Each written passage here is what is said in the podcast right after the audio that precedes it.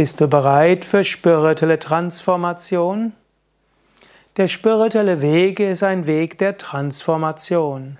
Auf der einen Seite willst du natürlich das erfahren, was ewig ist, das Göttliche in dir, das Göttliche überall.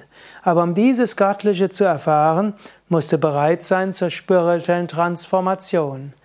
Du kannst nicht ein weltlicher Mensch sein und gleichzeitig hoffen, dass du Gott erfährst. Du kannst nicht gleichzeitig so bleiben wie bisher und denken, dass du irgendwann die Erleuchtung erfährst.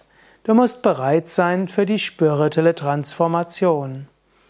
Bist du dafür bereit?